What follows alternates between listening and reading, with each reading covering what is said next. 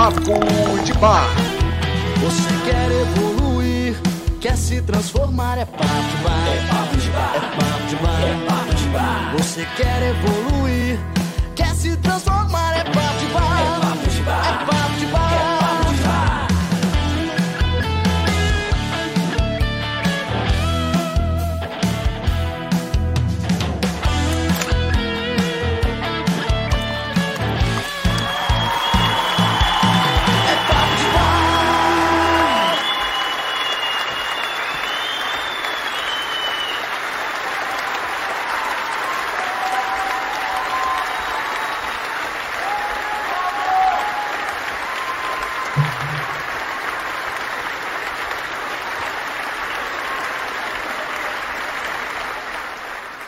Salve, salve, boa noite a todos, bem-vindos ao Papo de Bar 158. Galera, tô testando um microfone novo aqui, então primeira coisa de tudo, o som tá bom? Preciso saber. Tô vendo aqui na área, galera, ó, temos aqui o Sonateiro, Leonardo Henrique, Ana e Rafa na moderação, Elaine Coit, Alessandro, César Souza, Francisco Assis, Rosemary, Patrícia Coutinho, o Carlos também aqui na moderação, Raul Batista, temos a Bia Araújo com a prima dela, a Ângela, um olá pra Ângela, seja bem-vinda, Aline Fogel, o Oplita, Alanzin, Jonalton, todo mundo sejam muito bem-vindos ao Papo de Bar, onde nós oferecemos bebidas e conhecimento por conta da casa, nosso esquenta de sábado, nosso social com os seguidores e se for a sua primeira vez aqui, ó, vou te explicar como é que funciona. É muito simples, muito simples mesmo. Isso aqui é uma live de variedade, não tem um tema fixo. A gente fala de psicologia, estilo de vida, relacionamentos. Esse é o nosso espaço para socializar. Imagina que a gente marcou um barzinho todos nós, estamos aqui tomando uma cervejinha, falando da vida, distribuindo uns treinamentozinhos, já tá valendo. As duas pessoas mais participativas vão levar um treinamento à sua escolha.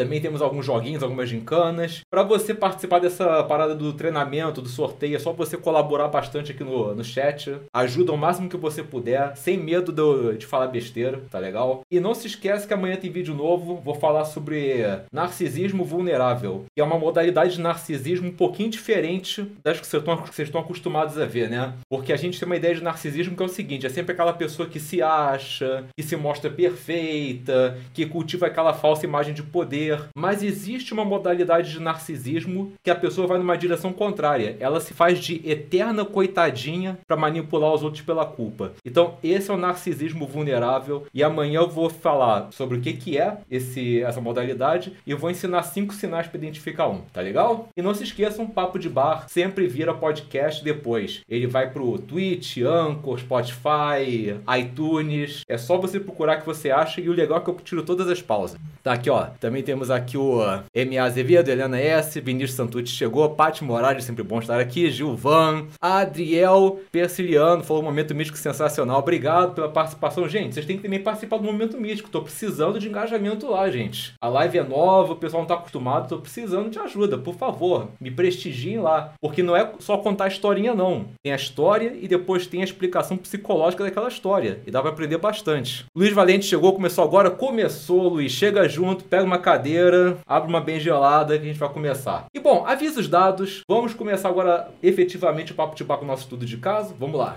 É isso aí, galera. Tá na hora da gente abrir o programa com o nosso estudo de caso. Se essa for a sua primeira vez no programa, deixa eu te explicar como é que funciona. Eu vou analisar alguns problemas de pessoas que preferem manter o anonimato. A sua tarefa é dar a sua opinião a respeito desse problema no chat, lembrando que isso conta como participação para levar o prêmio no final do programa. Não fica com medo de falar besteira, o que vale é a sua intenção de ajudar. E se você quiser mandar um estudo de caso pra gente analisar, é só clicar no link que tá na descrição desse mesmo vídeo, beleza? Vambora!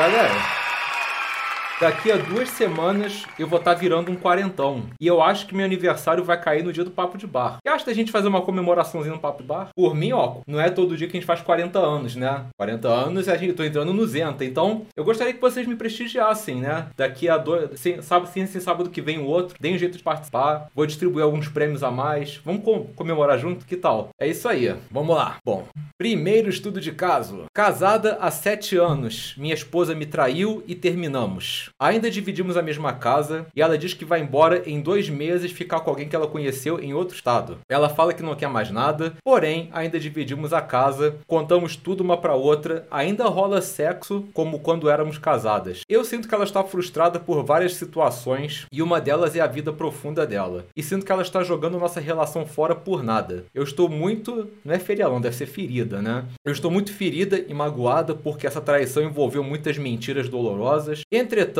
eu a amo demais e sim, seria capaz de perdoar. Ela é impulsiva, não para para pensar antes de agir, mas num todo é uma boa pessoa. Vem de família desestruturada e totalmente sem raízes. Eu quero ela de volta, mas ela insiste no não. Como alguém diz que não quer e ainda é capaz de se entregar por completo como antes? Como ela tem tanta certeza que quer ir embora, mas tem o sentimento de que vai quebrar a cara e não acorda antes de fazer essa merda toda. Eu não sei se o Reconquista Já é indicado para casal de mulheres, até tentei descobrir, mas sem sucesso. Eu quero ela de volta, mas tô perdida, sou muito emotiva, pensa no caos. Bom, pra isso conversa, o Reconquista Já, ele é um treinamento isento de gênero. Eu tive que fazer uma página para homem e outra para mulher, porque à primeira vista a pessoa sempre fica na dúvida, né? Nunca sabe se vale para os dois. Mas os gatilhos, né? A, a psicologia desse treinamento, ela age em áreas do cérebro que independe do gênero para poder funcionar. Mas vamos lá. É, assim, o que tá me deixando um pouco preocupado nessa situação é a seguinte: você sabe que ela é infiel, você sabe que ela é mentirosa, você sabe que ela é impulsiva, você sabe que ela vem de uma família desestruturada, você sabe que mesmo ela te dizendo que vai embora para viver com uma outra pessoa, continua transando contigo e você ainda quer ficar com ela. Você acabou de falar aqui, olha, ela é impulsiva, não para pra pensar antes de agir, mas no todo é uma boa pessoa. Isso é, isso é uma típica frase de uma pessoa que tá no relacionamento abusivo falaria. Porque o que caracteriza um relacionamento abusivo é justamente o morde e a sopra. Se a pessoa fosse 100% má com você o tempo inteiro, você não ia ter dúvidas de que você gostaria de ficar sozinha. Mas o que, que acontece no relacionamento abusivo? A pessoa te decepciona e depois um carinho. Decepciona, depois um carinho. E isso acaba bugando tua mente, você não sabe o que pensar. Por isso que tem muita gente no relacionamento tóxico que fala isso, ó. A pessoa é assim, assim, assado. Mas é uma boa pessoa no fundo. É, tá, tá entendendo? Isso é uma coisa que deixa a pessoa confusa. É, eu não sei se seria saudável você continuar com essa mulher. Sinceramente, é, eu não vou julgar se você quiser, se você quiser comprar o Reconquista já. Tem até uma mentoria com o Vinícius para quem fica com treinamento até sete dias depois de garantir. O Vinícius vai te ajudar com todo prazer. É, mas assim, ai, por que, que ela tá transando comigo sendo que ela vai mudar de estado para ficar com outra pessoa? Então, vamos analisar. Eu vou, vou te dar um ponto de vista de alguém de fora. Ela ainda não se mudou para ficar com essa pessoa, tá? E ela deve estar tá meio que te usando para saciar essas necessidades. Agora, olha que engraçado. Ela já se comprometeu a morar com uma outra pessoa. Ela nem iniciou o relacionamento com essa outra pessoa e já tá traindo ela com você. Olha a falta de caráter. Ou seja, você já percebeu que essa infidelidade dela é compulsiva? Será que ela só te traiu uma vez aí ou será que foi mais? É, eu, eu tô achando o seguinte, minha opinião. Eu acho que você tem bastante valor, só que você não percebeu esse valor que você tem, tá? E você não se acha merecedora de coisa melhor. Tanto que provavelmente você deve estar achando que o dia que essa mulher for embora, você nunca mais vai achar alguém igual, nunca mais vai achar ninguém. Você não tem aquele senso de merecimento. E você fica se contentando, ó, na tua cabeça é pior ficar sozinha do que ficar com alguém que nem essa mulher que te reduz, desculpa a expressão, que te reduz a pó de merda. Eu tenho que falar essas coisas duras para ver se de repente rola assim um despertar, tá? Deixa eu ver o que eu ia falar aqui. É. Gilvan falou que ela não tem caráter, simples. Gilvan falou, tentou você sair fora. É, Aline falou que manipuladora. Patrícia falou que no fundo, mas no raso é assim. Ranieri falou que exatamente, relacionamento abusivo e tóxico. A Ana Cláudia falou, me lembra a história do Merlin ontem, sabe de tudo, mas quer encarar. Vinícius Santos falou aqui, isso que ia falar, tem total cara de relacionamento abusivo. Fulano pode ser sacana, babaca, sem caráter, desonesto, grosso, mas ó, tem um coração que não cabe no peito. É exatamente isso, né? É, Ranieri falou que com certeza o sexo que segura ela, pode ser. Que é uma coisa curiosa. Geralmente, parceiro tóxico transa bem, que é uma maravilha, né? A, a pessoa sempre fala, ah, a pessoa não prestava, mas na cama, nossa senhora, nunca vou achar alguém igual. Já, já perceberam isso? Como é que as pessoas sempre fazem esse elogio do, da, do desempenho da pessoa? É uma coisa engraçada isso, né? Opa, Ricardo, valeu pelo um real aí. O Roplita fala aqui, o morde a sopra é uma grande técnica psicológica para manter a pessoa sempre interessada, sem dúvida. Gicovati diz que amor e paz e aconchego de uma pessoa especial. E sexo é excitação, inquietação agradável. É, Elaine fala que ficar à mercê da vontade dela não dá, é mau caráter. O Vinícius fala que pode estar rolando dependência aí, essa carga de imprevisibilidade deixa outra pessoa hipervigilante. Altas chances da moça que escreveu o caso estar no vício e a abstinência pega nesse, nesses casos. E não vamos esquecer o seguinte, gente: sete anos casada. É, eu não sei. É, é, às vezes, pela. A, a, linha que divide o amor de costume é muito tênue. Às vezes é o costume. Não quer uma mudança, sabe? É uma vida sete anos hoje em dia. Mas eu, sinceramente, ah, se você quer comprar o Reconquista, pô, você pode até mandar um e-mail que te dá um cupom de desconto. Mas, sinceramente, olha, eu não te recomendo comprar meu treinamento. Eu acho que. Porque eu acho que você está precisando, na verdade, é de uma boa dose de autoconhecimento e você está precisando amar uma pessoa muito mais importante que a tua ex-mulher, que é você mesma. Você não pode deixar que o teu amor por alguém ultrapasse o amor que você tem por você mesma. Esse tipo de tratamento que ela está te dando, novamente, olha, olha o padrão de falta de caráter. Ela te traiu, nem começou o relacionamento com a próxima já está traindo ela com você. Vamos supor, vocês voltam. E aí? Você vai ficar toda hora insegura? Qualquer mudança de comportamento, ai meu Deus, será que ela tá fazendo isso de novo? Já falou que era impossível, entendeu? O Sérgio falou que pode ser um caso de dependência emocional. Opa, Carlão, obrigado pelos dois aí.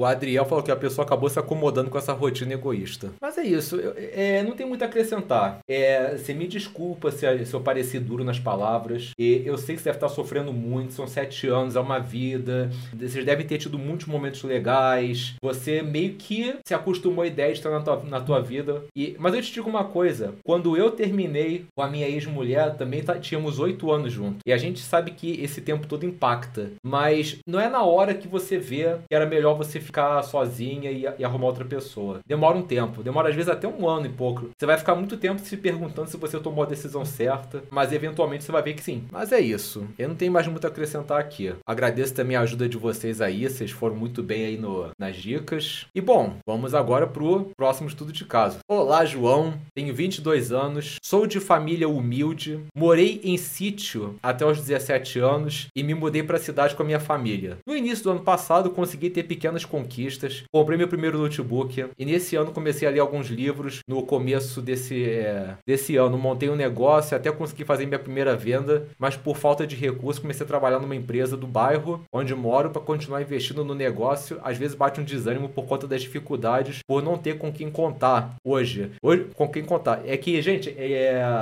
ele não tá botando muita pontuação e não tô sabendo onde pontuar aqui na leitura, tá? É, hoje moro apenas com minha mãe, minha irmã se casou e foi morar em outro lugar. Mas o que me incomoda mesmo é na parte da sedução, pois apesar da idade, nunca fiquei com nenhuma mulher. Quando vou falar com mulheres do meu convívio, tipo trabalho ou curso, consigo falar normalmente, mas quando vou falar com uma mulher que eu achei interessante, acabo não falando, fico com receio de não saber o que falar ou de ser tratado de uma forma ríspida. Não consigo ter conversas atraentes, me sinto mal por esse fato, me sinto menos homem. Gostaria que você me ajudasse, assiste seus vídeos sempre que possa. Rafa deu 5 reais, valeu Rafa. Como faz para as pessoas assistir o momento mítico? Bom, vamos lá. É... Você acabou de perceber o seguinte: quando você não tem interesse na mulher, você fala normalmente. Quando você tem, você fica cheio de e se, né? Por quê? Porque essas mulheres que não têm interesse não tem aquela necessidade de ser aprovado por elas. Logo, é natural. Mas essas que você quer, você se preocupa de ser aprovado. O que que tá me parecendo que tá acontecendo contigo? Gente, olha, eu não vou ser injusto é, com vocês, né? Vocês sabem que eu comecei a estudar sedução aos 29 19 anos. Foi, a, foi aí que eu comecei realmente a fazer minhas abordagens e tudo, comecei a ter meus resultados. É, mas teve um momento, antes de eu começar a me envolver com, com PUA e tal, que foi um dia específico que eu realmente estava assim, sem medo nenhum de falar com as garotas. Eu, assim, eu, não, eu nem conhecia ainda o PUA, mas naquele dia eu estava espontâneo. Eu não, não é que eu não tenha ficado com alguém, não fiquei com ninguém naquele dia, mas foi um dia para mim muito libertador porque eu estava abordando sem medo, conversando, tava no fluxo. Por que que nesse dia em si eu não tive medo nenhum de falar com ninguém? Porque foi um dia que eu, que eu fechei cliente novo, eu zerei dívidas, eu tava com, começando a ter dinheiro no bolso, é, eu tava, eu fiz meu check-up de saúde, tava com a saúde boa em dia, tava com medo de estar assim, de repente com a saúde debilitada, não tava, tava com a saúde boa. Então eu tive muitas notícias boas naquele dia, me deixaram assim contente. E isso me deixou assim com uma certa libertação para falar com as garotas garotas sem medo. Onde é que eu quero chegar com isso? Quando você começa a projetar a tua felicidade em áreas diferentes, você não bota tanto peso assim numa, numa área só. Por que, que esse rapaz tá com tanto medo de falar com as mulheres que ele quer? Provavelmente porque ele não tá assim projetando a felicidade dele em muitas coisas. De repente, porque a empresa tá difícil, é segurar, tá de segurar onda. Poxa, o cara passou 17 anos morando no interior, tá morando em cidade grande. Deve ser difícil se acostumar com o ritmo da cidade grande, fazer amizades e tudo, né? É... Então o que acontece? Eu acho que ele tá projetando muitas fichas na, felici... na, na validação que a mulher vai dar para ele. E quando você projeta muita ficha numa coisa só, você trava. Você trava, porque você fica assim pensando: é, é, agora, é agora ou nunca? E se eu fracassar, já era. E aí você trava. É o que o Mal, Maxwell Maltz chama de excesso de retroalimentação negativa. Fica com e se excessivo. E se ela não gostar de mim? E se eu não souber o que falar? E se eu não saber responder? E se ela tiver namorado? E se a amiga dela aparecer? E se eu gaguejar? E se eu ficar nervoso? E se ela for embora? E se por acaso ela for homossexual? E, e se, e se, e se? É tanto e se que o cérebro trava. Trava totalmente. Olha a minha dica. Começa a enxergar mais alegria nas outras coisas que você faz. Ou então começa a cultivar certos hobbies, atividades, amizades para você distribuir suas fichas de bem-estar. Quando você começar a ter múltiplas fontes de bem-estar, você não vai botar tanto peso assim na validação que a mulher vai estar tá te dando. Você falou, já começou a ver livro. Poxa, começa a ver um círculo, começa a construir um círculo social, conversar mais com essas pessoas. É, cara, é, é uma coisa muito pessoal, mas cultivar hobbies mesmo. Por exemplo, você teve que, estava fazendo uma empresa, teve que parar. Agora está trabalhando com uma outra empresa. Não desiste de empreender. Cultiva um pouco do teu tempo, estudar empreendedorismo. Fica estudando assim a parte do marketing, tudo. É, é, é você botar em prática você, a criação da sua empresa enquanto você trabalha em outra. Ah, planejamento. Esse negócio de você planejar seu próprio negócio, mesmo que seja devagarinho todos os dias, você fica até com perspectiva de futuro. Você fica mais otimista com amanhã. Espiritualiza mais. Tem certas coisas que você pode praticar, você tem que sair de casa. Você pode praticar novas formas de meditação, novas formas de yoga. Começa a se permitir é, essa parte de você ter dicas, é, de você ter assim fontes é, bacanas de, de, de, de prazer. E eu te garanto que no dia que você tiver múltiplas fontes de bem-estar, você vai estar muito mais tranquilo para falar com as mulheres. Você vai pensar assim: olha, vou falar com ela, se ela não quiser, que se dane, tem outras coisas que me fazem bem. Maísa gostou da ideia, pô, obrigado, Maísa. Cadê? Luiz Fernando falou aqui: parece um cristão de garoto que se interessa pela popular da escola. É, Gilvan fala aqui: foca em mulheres que tenham mais a ver com você, você também é muito novo. Procura focar mais no seu desenvolvimento pessoal. Mulheres mais pra frente, inclusive namoro. Dá para conciliar os dois, sem dúvida. Márcio Henrique fala aqui: passei nisso quando fui cursar esse ano, tava para baixo, tava sem vontade de chegar nas alunos da sala. Rafa fala aqui: foca na atração passiva, menos risco de foras. É exatamente isso. É, não tem mais muito a acrescentar pro, pro caso dele. É, tá evidente que ele tá projetando todas as fichas no sucesso com as mulheres. E isso remete àquele estudo de caso que eu postei um tempão atrás do cara que também não chegava nas garotas e que depois que comecei a conversar com ele, eu descobri que ele vivia em função de trabalhar. Ele tinha um trabalho de segunda a sexta, tinha outro sábado e domingo, ele não viajava, ele não parava para ver um filme, ele não parava para ler um livro que não fosse de trabalho, ele não parava para fazer uma atividade física, ele só vivia em função de trabalhar. Então quando chegava no final de semana e a gente saía, ele travava, porque a vida dele era tão sem graça, não, não tinha nada além de trabalho, que no fundo ele sabia que não tinha valor nenhum para agregar para elas. Mas quando você tenta ter múltiplas fontes de prazer, você desencana um pouco mais dessas coisas. Mas é isso. O Má fala uma coisa importante aqui também. O medo que ele tem de falar com mulheres é porque ele acha que as mulheres são superiores a ele. Isso também é outro fato, né? Tem que parar de ficar vendo como um ser divino. É gente como você. É, tem uma tem uma coisa que antigamente meu quando eu tava na sedução, o meu mentor falava isso para mim, gente. Não é nada elegante que eu vou falar agora, mas é o que ele falava para mim. Tá vendo aquela mulher, João, bonita? Ela também faz cocô, ela também peida e peida fedido. Para de ficar achando que é uma deusa. E realmente, e realmente, tirando a, a, a nojeira do comentário, é, é, é meio que o choque de realidade daquilo. Mas é isso, espero ter ajudado aí. Desenvolva mais fontes de, de, de bem-estar que você vai ficar muito mais tranquilo para falar com elas, tá legal? E é isso, gente. Vamos agora brincar um pouquinho de porta secreta. Parabéns pela participação vocês todos. Vamos lá. E chegou a hora da gente abrir a porta secreta. Funciona assim: eu vou falar uma palavra-chave e quem quiser participar, escreve essa palavra-chave aí mesmo no chat. E eu vou sortear alguém para abrir uma das três portas que já já vão aparecer e concorrer a um super prêmio. Mas atenção, quem escrever a palavra-chave mais de uma vez vai ser automaticamente impedido de participar. E mais uma coisa, para participar, você tem que ter um nome de ser humano. Apelidos como Gasparzinho, Broca e Não sei onde estou não serão considerados, beleza? Vamos lá. E se essa for a sua primeira vez, usa um par de fones e aumenta o volume, que a experiência vai ser bem melhor.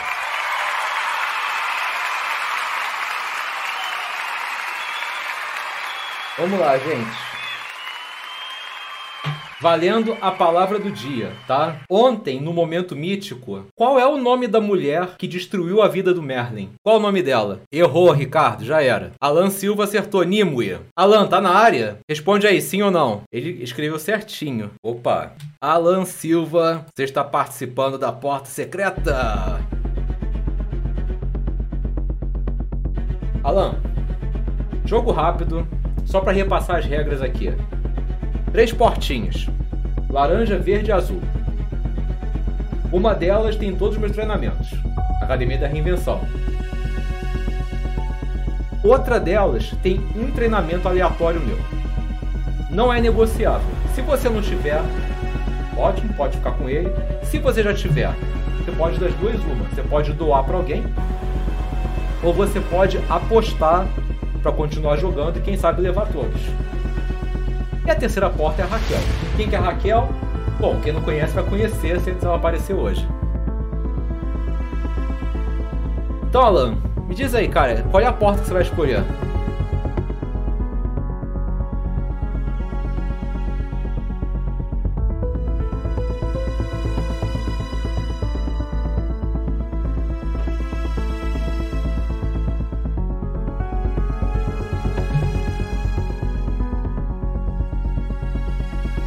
Laranja. O Alan, você tem certeza disso? Tem que confirmar, né?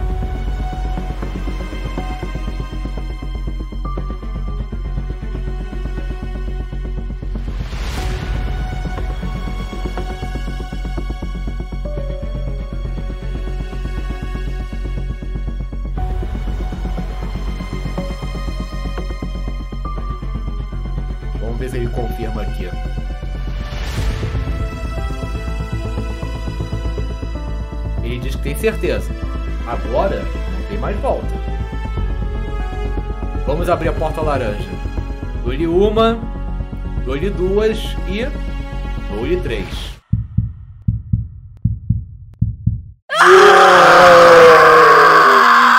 Raquel, essa é a Raquel. Ela tava com saudade, já fazia dois sábados que ela não aparecia. Poxa, Alan, não foi dessa vez. Você teve o infortúnio de conhecer a Raquel. Mas, cara, muito obrigado pela participação, tá? Pode continuar tentando das próximas vezes, porque você pode participar novamente. Valeu mesmo, tá legal? E bom, gente, não é sempre que acontece na premiação. Então vamos agora passar para nossa roda de amigos e conversar um pouquinho. Vamos lá? Chegou o nosso momento favorito do Papo de Bar, a nossa roda de amigos.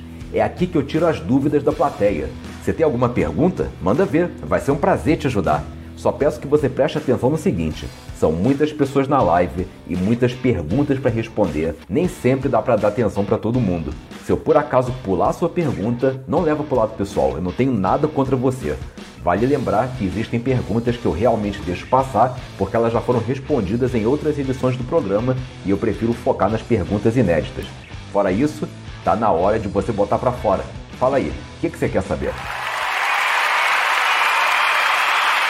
Bom, gente, só para vocês ficarem cientes, essas perguntas aí já foram amplamente respondidas aqui, ó.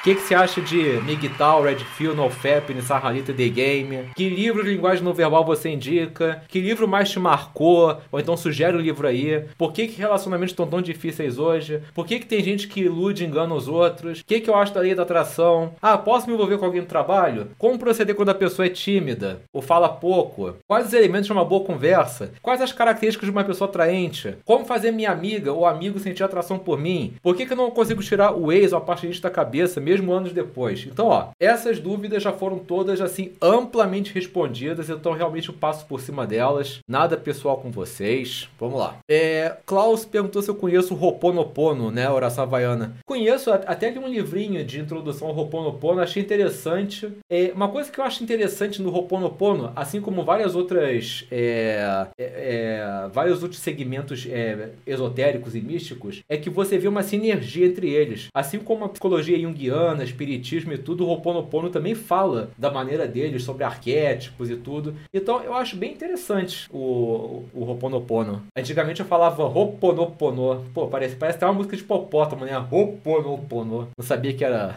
Eu ver aqui.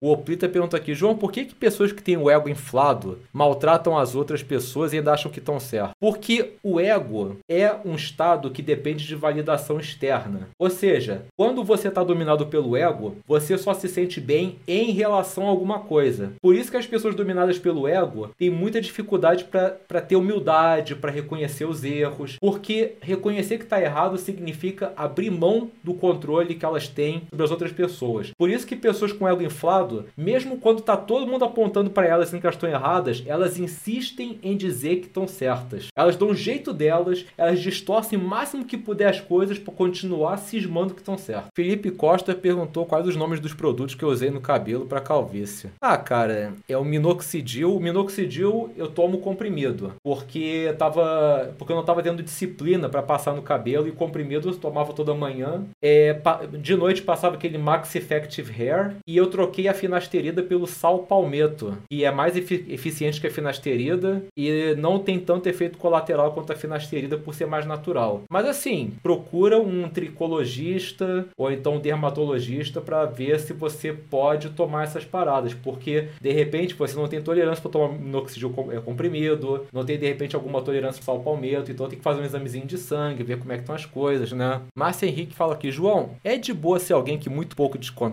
Ocorre que fico na minha visão de que o certo de ser aceitável é ser hilário, mas fazer isso contra a minha natureza por sair forçado. Cara, se você sente que ser hilário não faz parte de você, então não seja hilário. É... Qualquer coisa que é forçada, que é contra a sua natureza, vai ser ruim para você, você vai se sentir incongruente. Então não fica forçando uma personalidade que não é a sua. É, pô, você vai ver, ah, o cara é engraçado, é cheio de amigo. Procura focar nas pessoas que são sérias e que também são cheias de amigos. Existe uma grande diferença entre você ser sério e você ser bem-humorado, mal-humorado. É, você pode ser perfeitamente ser um sério, bem-humorado. Ruim mesmo é quando você é um sério, mal-humorado. Aí, aí é complicado. O empreendedor perguntou se já viu Mentalista, né? Aliás, é, ele não vai descansar enquanto não responder. Nunca vi, já ouvi falar sobre a série, né? Mas eu nunca vi. O Oplita perguntou aqui, João, você acha que podemos conseguir aprender alguma coisa sobre sedução assistindo séries e filmes que abordam o assunto? Eu vou te dar minha visão sobre isso. É, eu sempre fui contra esse negócio das pessoas se espelharem em personagens fictícios. Ah, eu vou estudar o Hank Moody, eu vou estudar o Barney Stinson, eu vou estudar né, o, o Tom Shelby. Gente, presta atenção. Esses personagens da ficção, o roteiro foi escrito para as coisas darem certo para eles. Por exemplo, Barney Stinson, ele fala as coisas mais surreais e, as mulherada, e a mulherada toda, pô, fica babando. O que, que eu sugiro para vocês? Pega exemplo de pessoas sedutoras de verdade e assiste entrevista delas. Olha a linguagem corporal de pessoas que são sedutoras de verdade, não personagens. Por exemplo, o Tony Stark, ele foi inspirado num, numa outra celebridade da vida real. Então, por exemplo, ao invés de você estudar o Tony Stark, né, do Homem de Ferro, procura se informar qual foi o, a celebridade que foi a base pro Tony Stark e estuda ele. Vai na raiz, vai em gente de verdade. Porque gente de verdade você vai ver que nem tudo flui perfeitamente, entendeu? Tom Cruise, né? Tom Cruise é É, Adriel perguntou se eu sou descendente judeu. Não, pelo contrário, sou descendente islâmico. Meu sangue é islâmico, não tem nada de sangue judaico. Engraçado, eu fiz o exame de DNA e deu isso. A Delvinha perguntou: o momento mítico vai ter história do Oriente do Brasil? Vai, vai ter sim, pode ter certeza disso. É, momento mítico vai ter 12 episódios, já, ontem foi o sexto, vai ter mais seis, aí vai acabar a primeira temporada. Depois, quatro meses de intervalo, segunda temporada. Então são duas temporadas por ano. Luiz Fernando perguntou por que, que existem pessoas imaturas com 30 e 40 anos de idade, ou seja, pessoas dominadas pelo ego mesmo sendo já adultas. Porque maturidade não tem nada a ver com idade, tem a ver com experiência de vida. Tem a ver com você se permitir aprender com os teus erros, tomar decisões, aprender com as boas e más decisões. Então, sabe, não quer dizer nada a idade. Imagina, você pega uma pessoa, vamos supor, pega uma criança de 5 anos de idade e deixa ela trancafiada numa cela até os 40. Você acha que ela vai sair amadurecida de lá? Vai. Por quê? Pessoa tem que conhecer o mundo e tal, tem que aprender acima de tudo. Por isso que você vê muita gente de 21 com uma maturidade absurda e gente de 30, 40 que não amadureceu. E uma coisa muito importante, maturidade não tem nada a ver também com conhecimento racional. Tem muita gente com doutorado, pós-doutorado, que é uma criança em termos de lidar com os outros, emocional. Você vê é, muito isso. É, tem muito. Olha, um exemplo de uma pessoa inteligente, bem sucedida, mas com jeito tanto infantil. Elon Musk. O Elon Musk, ele. Você vê que ele tem um jeito assim meio que infantil, ele fica trolando as pessoas da criptomoeda, sabe? Fica de zoeira, provocando. Outro, pior ainda, Silas Malafaia. Cara, olha como é que esse cara é reativo no Twitter. Eu nunca vi um cara tão reativo na minha vida. E o cara, teoricamente, um cara de idade, um pastor, uma autoridade e totalmente reativo emocionalmente. Isso, Gilvão. Eu fiz o teste DNA pelo Genera. A Márcia Barroso perguntou, João, por que, que na nossa cultura a vaidade se tornou uma qualidade? Eu acredito que isso tem a ver com as redes sociais e com aquela necessidade. É, pensa comigo, Márcia. A internet democratizou a fama. Antigamente, para você ser famoso, você tinha que ter algum talento que te destacasse. Você tinha que atuar bem, cantar, tinha que ter uh, alguma área de expertise para você realmente é, atingir o mundo. A internet democratizou a fama. Hoje em dia, qualquer um com, uma, com um celular celular e uma internet banda larga pode virar uma celebridade. E isso acabou gerando uma coisa de competição para ver quem é que tem a vida mais perfeita que o outro. Então, um monte de gente mostrando só as partes boas da vida e abafando as partes difíceis. E muita gente se comparando com essas pessoas e se sentindo mal.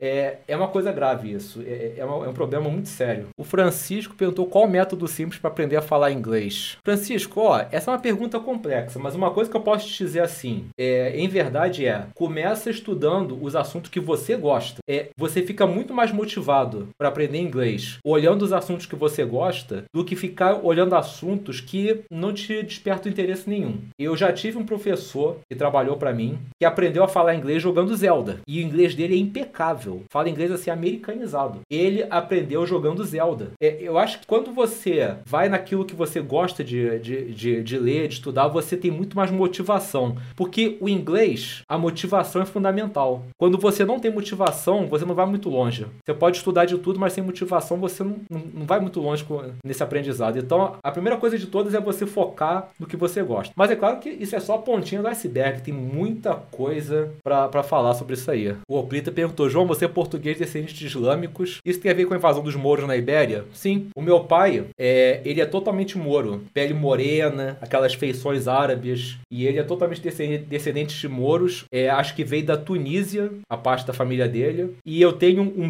bisavô, um bisavô celta. É, aqui não dá para vocês verem, mas eu tenho alguns fios ruivos de barba. Esse meu bisavô, ele era ruivo de olho azul, ele era celta. Então eu tenho um bisavô celta que casou com a minha avó, que era moura. Olha, olha a, a salada que a minha família é, né? Lucas Pereira pergunta aqui, João, qual característica de pessoas sedutoras que elas não percebem que são? Cara, é congruência. Congruência é de longe, a característica mais sedutora que uma pessoa pode ter. O que, que é congruência? É quando quando você é por fora o que você é por dentro. Não existe alter ego. Então você é espontâneo, você é congruente com o que você é por dentro. Congruência igual atração. Cara, teve uma vez que eu fiz um teste. Olha assim, hoje, hoje eu vou tacar o foda-se em tudo que eu falar. Ah, não é que deu certo naquele dia? Eu falava cada abobrinha e, e colava, e colava. Assim, mas não falava abobrinha inventando, não. Falava tipo assim, essa abobrinha é congruente comigo. Eu simplesmente liberava para falar. E essa congruência acabou sendo uma vantagem. Eu nunca tive tanta recepção boa quanto naquele dia que eu decidi simplesmente deixar fluir. Sem aquelas. Sem aqueles freios, vamos dizer assim.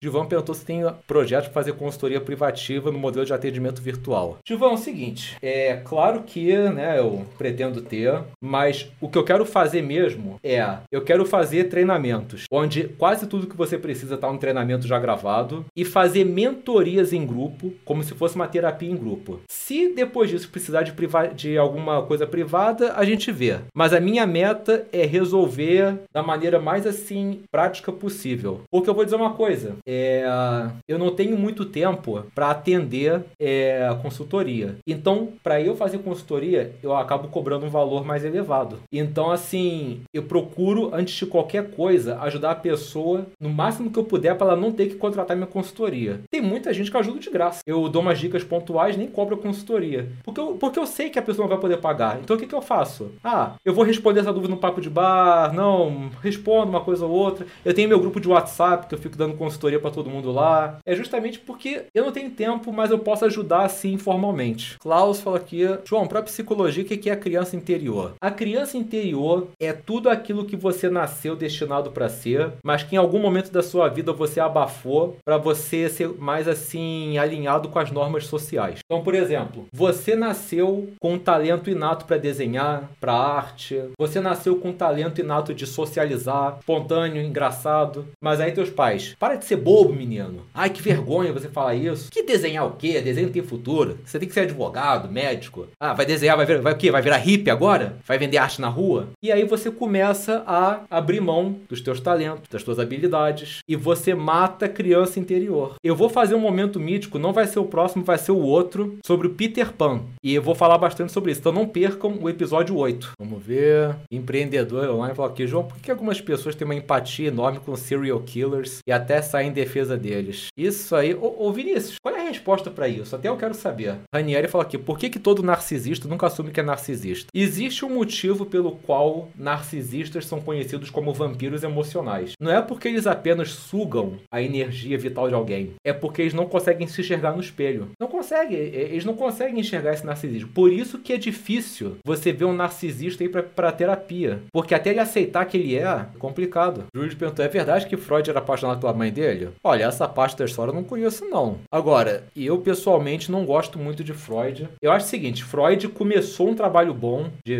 com a criação da psicanálise, mas o que, que aconteceu? O próprio ego dele é, foi um problema, porque ele não deixava que ninguém aperfeiçoasse a teoria dele. Teve uma vez que ele chegou pro Jung e falou: Jung, me promete que você nunca vai se envolver com essas baboseiras de misticismo, de religião. Putz, é justamente o que o Jung fez. Foi, aí, foi até aí que eles brigaram mesmo, né? É, porque o Jung foi mais além e começou a ver a psicologia na, analítica, né, e tal. Então, assim, é, eu acho que ficou muito estagnado no tempo, tem coisa muito boa, e você vê que todas as áreas da psicologia, alguma coisa de Freud eles usam. Até behaviorismo aproveita algumas coisas de Freud. Se você for, se você for ver o, os livros do Dr. David Lieberman, que é um behaviorista, ele fala sobre projeção, esse tipo de coisa. Mas o próprio Freud não queria evoluir a teoria dele. Guilherme perguntou aqui: estou desanimado com a vida. O que, que eu posso fazer? Guilherme, primeiro de tudo, todos nós temos momentos que desanimamos com a vida. Até quando nós estamos fazendo aquilo que mais nos motiva, a gente se desanima com a vida, tá? É, nesse momento que você se desanima, a primeira coisa que tem que fazer é, primeiro de tudo, tirar um tempo para você. Porque às vezes esse desânimo pode ser, na verdade, uma sobrecarga, um estresse. E a gente acaba confundindo com desânimo com a vida. E começar a refletir sobre os aspectos da nossa vida. Poxa, mas o que está acontecendo? Mas é o seguinte, Guilherme, esse é o tipo de pergunta pergunta e a resposta é uma aula. Então, que tal eu te presentear com um reboot? Eu não quero ver ninguém sofrendo, então dá teu e-mail aí, eu te dou uma bolsa no reboot e você vai, com a minha ajuda no treinamento, achar aí um.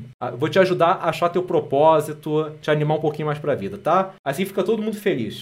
O Lucas falou aqui, João, estou vendo muitos números em sequência. O que isso quer dizer? Isso pode ser um exemplo de um caso de sincronicidade. Pode ser. Sincronicidade é quando a gente começa a ver muitas coincidências que começam a virar meio que um sinal para nossa vida, né? Tem muitas coisas que a gente não consegue explicar por uma coincidência, na verdade isso é um alerta para alguma coisa, tá? Algum simbolismo acontece. Então você tem que ver esses números, o que, que esses números representam, dá uma olhada na numerologia e a gente tem que começar a fazer uma investigação da simbologia, o que, que essa simbologia tem a ver contigo, porque para cada ser humano ela vai ter um valor diferente, essa simbologia. O que, que isso tem a ver com o teu momento de vida? Tem algum sonho que se encaixa com o significado desses números? Porque tem muita coisa que está além da nossa compreensão e que a gente tem que prestar atenção. Essa, essas coincidências do dia a dia são, são um exemplo. Metal perguntou aqui, João, você considera ironia um dos comportamentos mais destrutivos socialmente? Se sim, por quê? Bom, Metal, Fyodor Dostoevsky já falava o seguinte, que a ironia é o último refúgio da alma ingênua que teve sua privacidade brutalmente invadida. Ou seja, é uma atitude de agressão passiva. Por que, que as pessoas são irônicas? Porque a ironia sempre te dá uma brecha para você dizer que estava brincando. Você machuca a pessoa, se ela perceber que você machucou e ela te confrontar, você pode dizer: Nossa, mas tava brincando, poxa. Ei, estresse. É esse o perigo. É uma tática de agressão passiva. Por isso que a ironia é grave. Ironia, sarcasmo. E é o que muita gente que não consegue um confronto direto ou ser assertivo acaba partindo pra ironia. A Alessandro fala aqui: João, depois que eu desmascarei minha cunhada, que é uma narcisista, agora fica só usando passivo agressivo quando tô sozinho. Cara, é bem perigoso você desmascarar um narcisista. Você foi corajoso, porque o que ela tá fazendo contigo agora é terrorismo psicológico. Quando tá sozinho, terrorismo psicológico para poder meio que te punir por ter exposto. A Juliana perguntou: e quando você se sente perdida na vida, o que fazer? Juliana, acessa qualquer episódio do Momento Mítico e clica no link que tá logo no começo da descrição. Baixa o meu livro Introdução ao Desenvolvimento Mítico, que ele fala muito sobre propósito, sobre essa sensação de estar perdido na vida. É um livro completo, não é Digital, tá? É de graça, é uma leitura rápida e eu tenho certeza que isso vai te dar bastante resposta. Júlio perguntou aqui: estava fazendo terapia, mas achei muito coach o conteúdo dos psicólogos. Será que os coaches se apropriam da psicologia e ou vice-versa? Júlio, é o seguinte: quando você realmente faz uma formação em coaching, existe um código de ética coaches que você não pode invadir certas áreas da psicologia. Mas, cara, olha quanto coach que não é, que nem mesmo fez uma formação de coach. Então, essas pessoas leem um livrinho de coach e tal, acha que pode tudo, começa a botar terapia cognitivo-comportamental, começa a usar psicanálise, faz um, uma salada e isso acaba bugando a mente do cliente. Então, é, pode rolar essa apropriação bilateral? Pode, mas se por acaso essas técnicas são para curar trauma, é, depressão, transtorno de personalidade, é um coach que está fazendo isso, cuidado, porque isso não é, não é permitido pela Federação de Coaching. Ah, a Josinael fala aqui, o livro é muito bom, parabéns, grato, portanto, obrigado. Eu fiz esse livro aí uma legítima vontade de ajudar, por isso que eu fiz ele bem completo. Pô, tem até a ilustração do Mauro né, no livro. Eu explico sobre arquétipos, propósito de vida, inconsciente coletivo. Lucas Pereira fala aqui, João, e quando a gente está com uma autoestima muito boa, mas do nada acabamos nos comparando com o que as outras pessoas estão vivendo, ficamos infelizes. O que falta para desenvolver? Aceitação. Vou te explicar, Lucas. Autoestima não é algo que a gente tem é algo que a gente está com. Eu estou com autoestima agora, mas podem existir momentos que eu não vou estar. E tá tudo bem, acontece. Não dá para ter autoestima em absolutamente tudo. Quando rolar essas situações que você tá se pegando sem autoestima e se comparando com os outros, você pensa: "Poxa, a minha autoestima em relação a isso não tá boa. Preciso ser mais autossuficiente aqui". Mas isso não quer dizer que eu tenho que eu não tenho autoestima em outras outras áreas. Então, para de tratar a autoestima como se fosse uma coisa única e começa a pensar que eu tenho autoestima boa nisso, talvez nem tanto aqui. Aqui eu tenho mais. Aqui eu posso ter uma vez ou outra. Mas eu acho que é a questão de aceitação. Quando você fala eu tenho autoestima e você entra numa, num,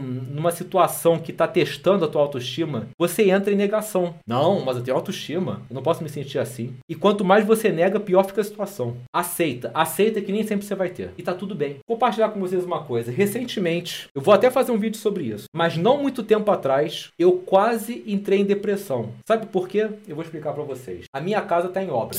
E o propósito dessa obra é justamente construir o andar que vai ser um andar exclusivamente para o estúdio. Só que desde que essa obra começou, eu fiquei impossibilitado de trabalhar. Porque de manhã cedo começava bateção, martelete, barulho. Eu não conseguia me concentrar para estudar, para fazer meus treinamentos. Eu sabia que isso ia acontecer, eu já tinha até me programado para poder fazer uma reserva financeira. Mas o que, que aconteceu? Eu não trabalhava, eu não trabalhava, eu não estudava por causa de barulho, barulho tumulto de obra, comecei a ficar ranzinza, comecei a ficar tristonho. Por quê? Porque eu não estava seguindo a minha missão de vida. Eu estava impossibilitado de seguir minha missão de vida. E eu estava assim ficando muito, mas muito mal com isso. Comecei a dormir mal, comecei a ganhar peso. Foi aí que eu conversei com a minha esposa e a gente falou: olha, olha só, a gente vai ter que pausar essa obra. Pausar, diminuir o ritmo, porque eu não tô aguentando mais ficar sem trabalhar. Eu tô ficando realmente para baixo. E uh, há pouco tempo atrás que eu voltei a trabalhar com força total e que eu comecei a me sentir melhor, mais vivo novamente. Então imagina, nessa fase que eu fiquei impossibilitado de trabalhar, impossibilitado de seguir com a minha missão de vida, como é que estava minha autoestima? Mas eu aceitei que eu estava assim. Não, não quer dizer que eu não, não fiquei mal, fiquei. Mas só para vocês verem como é que é importante a gente dar um jeito de seguir a nossa missão de vida.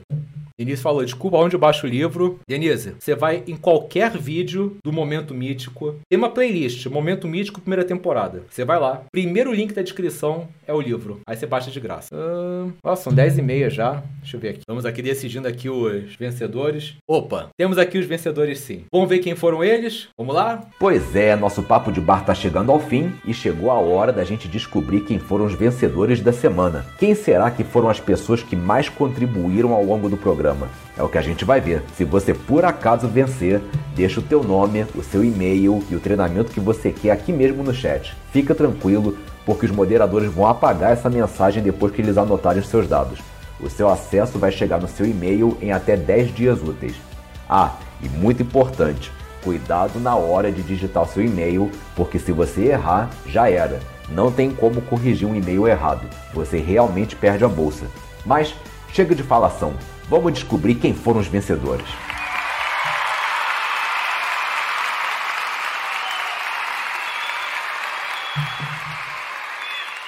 É, passou rápido, hein? Passou bem rápido. Vamos lá. Temos dois vencedores sim. E as duas pessoas que mais contribuíram aqui e que vão levar o treinamento à sua escolha são Rufem os tambores. Klaus Metz e o Oplita.